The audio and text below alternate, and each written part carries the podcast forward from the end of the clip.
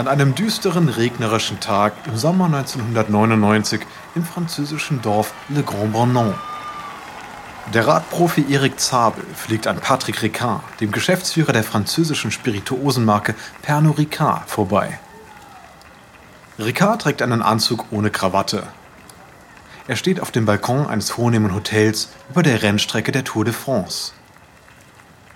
Die Ricards gehören seit 1948 zu den Sponsoren des berühmten Radrennens. Während Zabel um die Kurve biegt, dreht sich der Pernod-Manager Michel Bon zu seinem Boss rüber. Patrick, wir müssen über Havana Club sprechen. Bon leitet die US-Niederlassung von Pernod Ricard.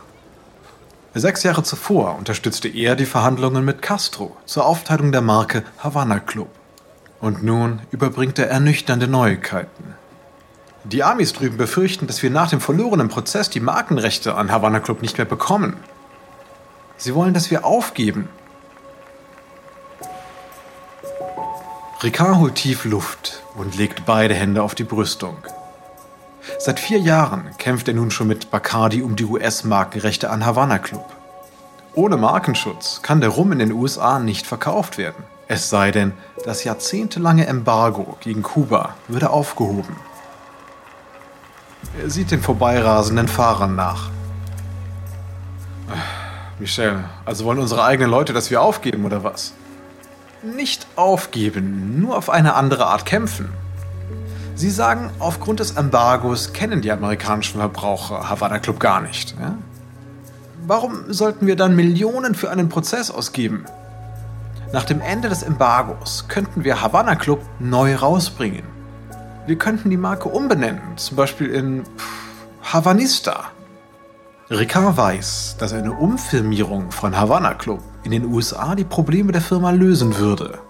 Doch er kann sich nicht dazu überwinden. Nein, nein, auf gar keinen Fall. Wir haben nicht aufgegeben, als Absinth in Frankreich verboten wurde. Mein Vater gab nicht auf, als sein Pastis im Zweiten Weltkrieg verboten wurde. Nur deshalb gibt es uns überhaupt noch. Und Havana Club Havana Club geben wir auch nicht auf. Ricard streckt die Arme nach der Seite aus. Stellen wir uns doch mal diese Werbung vor, ja? Havana Club, seit Generationen verboten, ist nun endlich überall für Sie erhältlich. Nein, das überlasse ich nicht kampflos Bacardi. Nun geht es hier auch um französischen Stolz. Sagen Sie den Amerikanern, dass wir niemals aufgeben werden. Um aufzuholen, schaltet Pernurica nun einen Gang hoch. Doch Bacardi plant, eine Gruppe von Politikern auf seine Seite zu ziehen, die Pernod Ricard aus dem Geschäft verdrängen wollen.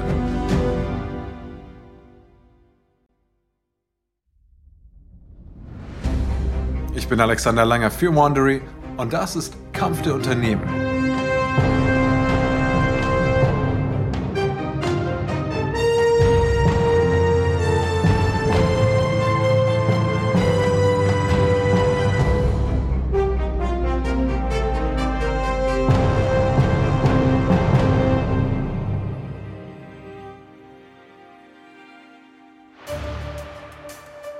In der letzten Folge erlangte Bacardi über Geheimdeals in Washington die Oberhand im Kampf um die Markenrechte in den USA. Seine Lobbyisten schrieben sogar an Paragraph 211 mit, der besagt, dass in Kuba beschlagnahmte Marken von US-Gerichten nicht anerkannt werden. Doch obwohl Pernod Markenverletzungsverfahren gegen Bacardi scheiterte, war dies eine gute Lehre im Umgang mit den Mächtigen in Washington. Und jetzt holt sich die Firma ebenfalls Unterstützung der Legislative, um Bacardi zu schlagen. Schon bald steht eine große Veränderung der US-Politik an, die alle überraschen und die Regeln für den Kampf um Havana Club vollkommen verändern wird. Dies ist Folge 5 Rumpunsch-Politik.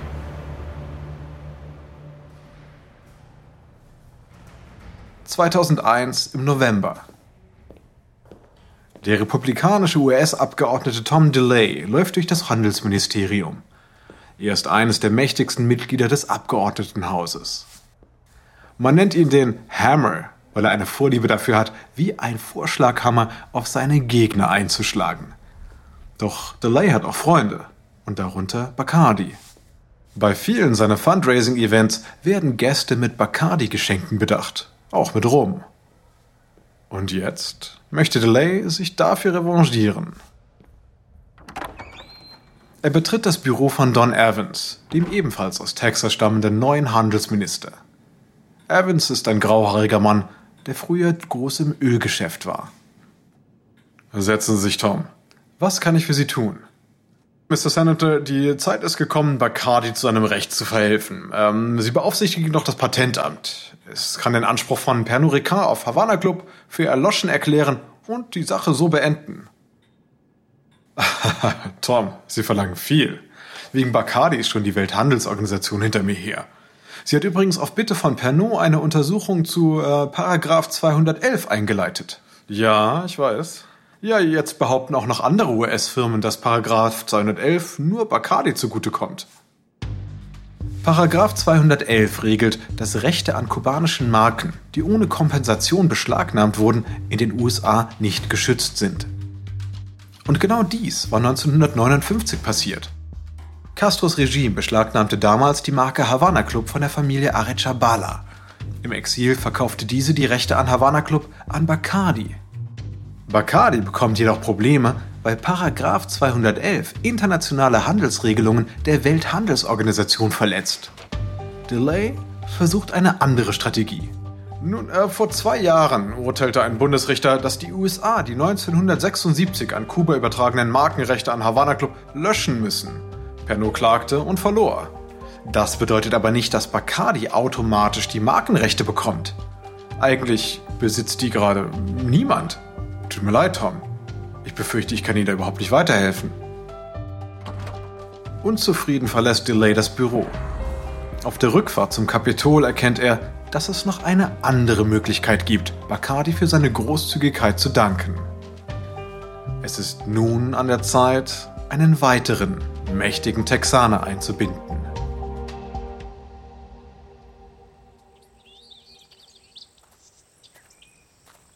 April 2002 in Tallahassee, Florida. Jorge Rodriguez Marquez, Präsident der US-Niederlassung von Bacardi, schlendert unter moosbewachsenen Eichen dahin. Er hat gleich eine Besprechung mit Gouverneur Jeb Bush, da Bacardi sich nun in einer schwierigen Lage befindet. Die Welthandelsorganisation fordert eine Änderung an Paragraph 211, da dieser sich nicht allein auf Kuba beziehen darf. Manche Abgeordnete im Kongress sprechen sogar davon, die Regelung ganz zu streichen.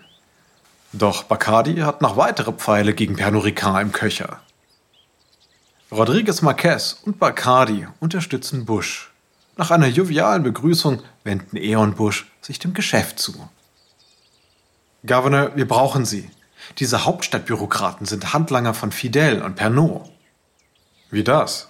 Nehmen wir mal die Kontrollbehörde für ausländisches Kapital, ja?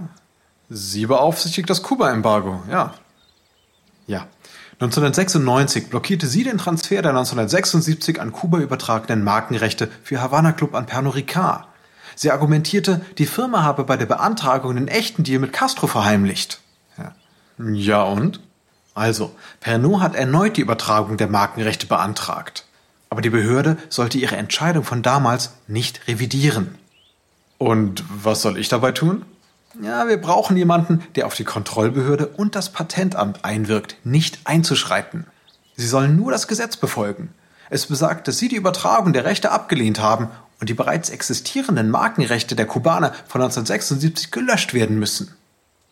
Eigentlich meint Marquez damit Finger weg von Paragraph 211, einem Gesetz, das den Interessen von Bacardi dient.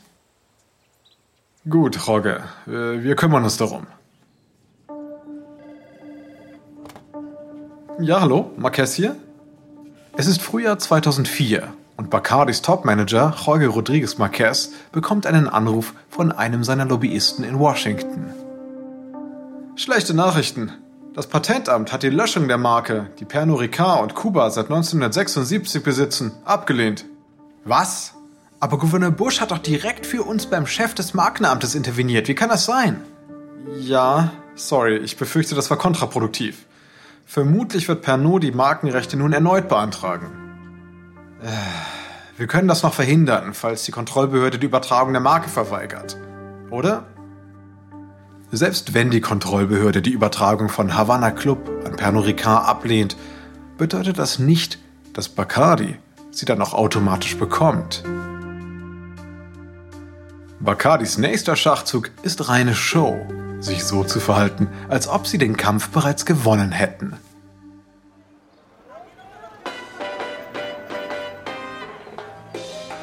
Sommer 2006 im schwülheißen Havanna. Der kubanische Außenminister trinkt einen Café Cubano in einem Straßencafé. Er liest die Ausgabe des Miami Herald vom Vortag. Ein Artikel über Bacardi sticht ihm ins Auge. Wütend schießt er von seinem Stuhl hoch. Er rennt zu seinem Büro zurück und ruft Philippe Coutin, den Chef von Pernod Ricards Kuba-Division in Paris, an. Was für ein Betrug! In der Zeitung steht, Bacardi hätte Havana Club in Florida auf den Markt gebracht. Wie können Sie den Rum Havana Club nennen? Er kommt aus Puerto Rico. Es handelt sich um pure Marketingtricks. Auf dem Label steht zwar Havana Club, doch im Kleingedruckten auf der Rückseite steht hergestellt in Puerto Rico. Bacardi spielt den Konsumenten vor, dass der Rum in Kuba hergestellt wird. Das ist völliger Quatsch.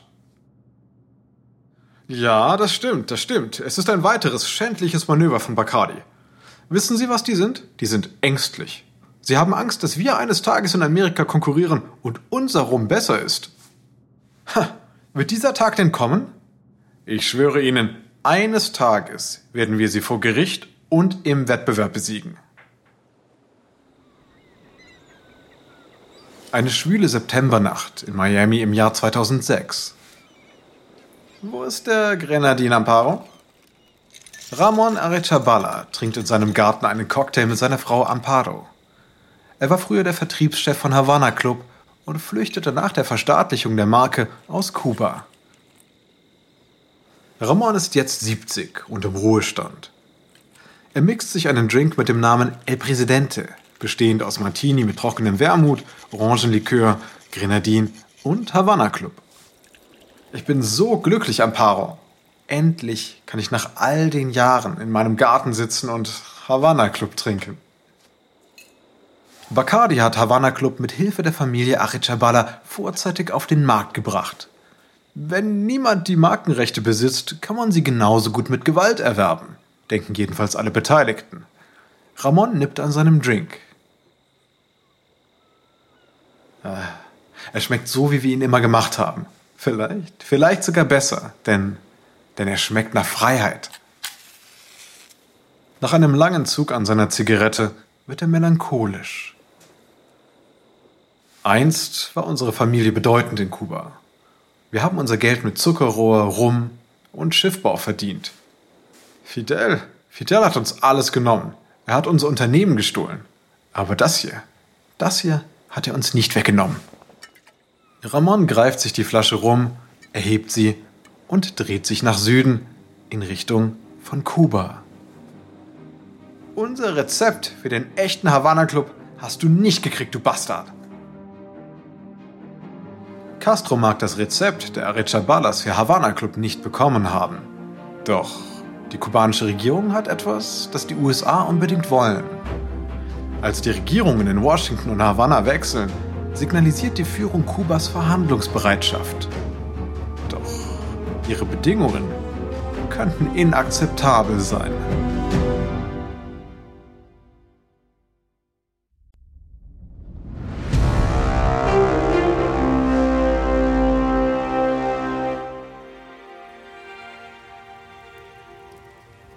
Es ist ein regnerischer, kalter Frühlingstag in Washington im Jahr 2010. In einem Anhörungssaal im Kongress wird es jedoch gleich sehr heiß hergehen.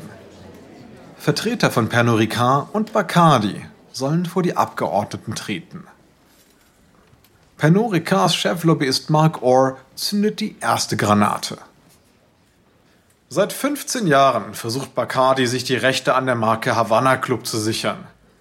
Paragraph 211 war schon immer der Dreh- und Angelpunkt ihrer Strategie. Wenn der Kongress das Gesetz nicht aufhebt, wird der Streit zugunsten von Bacardi entschieden. Rasch bringt der kalifornische Abgeordnete Daryl Issa Bacardi bei. Ihr Unternehmen hat eine Marke erworben, die Fidel Castro gestohlen hat, und Sie vermarkten sie weltweit. Der Rest der Welt mag willens sein, sie gewähren zu lassen. Und jetzt sagen Sie uns, warum dürfen wir das nicht auch in den USA? Eine Regierung hat das Recht, Enteignungen zu vollziehen, sofern sie die Eigentümer dafür angemessen entschädigt. Allerdings ist das in Kuba nicht geschehen. Die Familie Arechabala hätte leicht die Rechte an Havana Club erwerben können. Dafür hätte sie lediglich einen Antrag bei der amerikanischen Regierung stellen müssen. Das haben sie versäumt. Und damit haben sie ihre Rechte verwirkt. Mr. Orr, wenn ich Sie so ansehe, sehe ich Fidel und Raúl Castro. Und Pernod Ricard profitiert ja tatsächlich auch vom Diebstahl des Castro-Regimes, nicht wahr? Im Moment steht das Gesetz auf der Seite von Bacardi. Es bräuchte ein wahres Erdbeben, damit Pernod Ricard seinen Konkurrenten Bacardi noch besiegen kann. Allerdings sind die tektonischen Platten gerade dabei, sich zu verschieben. Es ist August 2011. Ex-Gouverneur Bill Richardson ist gerade als inoffizieller Vertreter der Obama-Regierung in Havanna eingetroffen. Er hofft, einen Deal zur Freilassung des amerikanischen Häftlings Alan Gross abzuschließen, der als Spion verurteilt wurde. Richardson hat viel Verhandlungsmasse im Gepäck, unter anderem die Markenrechte an Havana Club. In einem riesigen Konferenzsaal im El Capitolio, dem Kuppelgebäude in der Hauptstadt, trifft er den kubanischen Außenminister Bruno Rodriguez. Hola Bruno, wie geht's Fidel? Fidel hat gute und schlechte Tage. An guten Tagen sieht er so aus, als ob er 100 wird. Richardson war 1996 nach Kuba gereist, um über die Freilassung amerikanischer Gefangener, darunter Alan Gross, zu verhandeln. Dabei hatte er sich mit Castro angefreundet. Dies ist seine zweite Chance, um Gross frei zu bekommen. Also, Präsident Obama ist es sehr wichtig, dass Gross freigelassen wird. Hier ist eine Liste mit Tauschgütern. Rodriguez liest sich die Liste in Ruhe durch. Dann runzelt er die Stirn und starrt Richardson an. Ist das hier etwa alles? Und Havana Club? Ja, ich höre.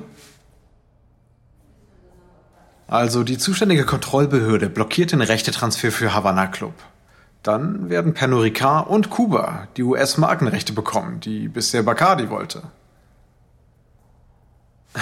Interessant. Äh, wir lassen also den Gefangenen frei und bekommen dafür im Austausch ein Stück Papier mit einem Stempel drauf? Nein, sicher nicht. Wir wollen die Übertragung der Marke. Und wir wollen einen Gefangenenaustausch. Wir wollen die Miami Five. Es sind fünf Kubaner, die in den USA wegen Spionage verurteilt wurden. Tut mir leid, das geht nicht. Dann gibt es hier nichts mehr zu sagen. Frustriert fährt Richardson zu seinem Hotel zurück. Ohne es zu ahnen und ganz ohne Lobbying und Prozesse hätte Pernod Ricard beinahe sein langjähriges Ziel erreicht, die US-Markenrechte an Havana Club zu bekommen. Doch nun hält Bacardi seine Marke auch weiterhin fest in der Hand. Fate through everything at the Bacardi family. 2013 startet Bacardi eine ungewohnt ernsthafte Werbekampagne.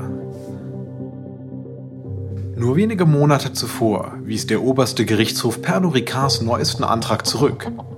Daher kann Bacardi seinen Havana Club Rum auch weiterhin in den USA vertreiben. Pernod Ricard hat damit also keine weiteren juristischen Mittel im Kampf um den Markennamen Havana Club im Ärmel. Doch unbeirrt davon will Pernod Ricard weiter um diese Marke kämpfen. Um für alle Fälle gerüstet zu sein, entschließt sich das Unternehmen zu einem Schritt, den die Führungskräfte um Michel Bon in den USA schon längst gefordert haben. Die Marke wird von Havana Club in Havanista umgetauft. Sollte das US-Embargo also jemals aufgehoben werden, kann Pernod Ricard seinen kubanischen Rum in den USA weiter verkaufen. Und die Absicht der Firma ist dabei völlig klar. Der Name soll natürlich an Kuba erinnern. Und im Gegenzug startet Bacardi eine globale Werbekampagne, um den Konsumenten die kubanischen Wurzeln ihres Rums ins Gedächtnis zu rufen. Through prohibition in the 1920s,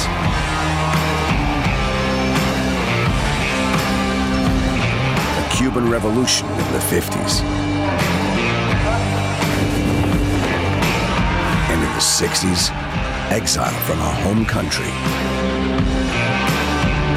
The Bacardi family didn't just survive, we thrived.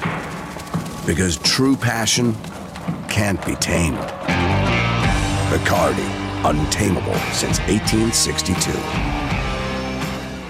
Bacardi hat den Zeitpunkt, sich als unbesiegbar darzustellen, perfekt gewählt. Denn das Ringen mit Pernod Ricard um den Rum ist noch lange nicht vorüber.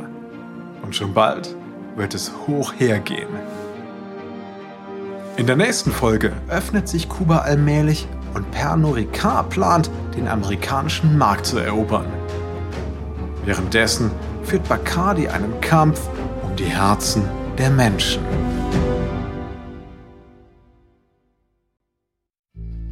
Dies ist Episode 5 von Bacardi gegen Pernod aus Kampf der Unternehmen von Wandery. Bei der Recherche für unsere Geschichten nutzen wir viele Quellen. Empfehlenswert sind die Bücher Bacardi and the Long Fight for Cuba von Tom Yeltons und Foreign Invaders von Dan Hagedorn und Leif Hellstrom. Ich bin Ihr Sprecher, Alexander Langer. Joseph Ginto hat diese Geschichte geschrieben. Produziert wurde sie von Emily Frost. Karen Lowe ist unsere leitende Produzentin und Editorin. Sprecherrollen Michelle Phillip und Chris Crowley. Sounddesign von Kyle Rendell. Emily Kunkel ist unsere koordinierende Produzentin. Die assoziierte Produzentin ist Kate Young. David Schilling, der Produzent. Jess Radburn, Jenny Laura Backman und Marshall Lewis unsere ausführenden Produzenten. Erstellt von Ernan Lopez für Wandery.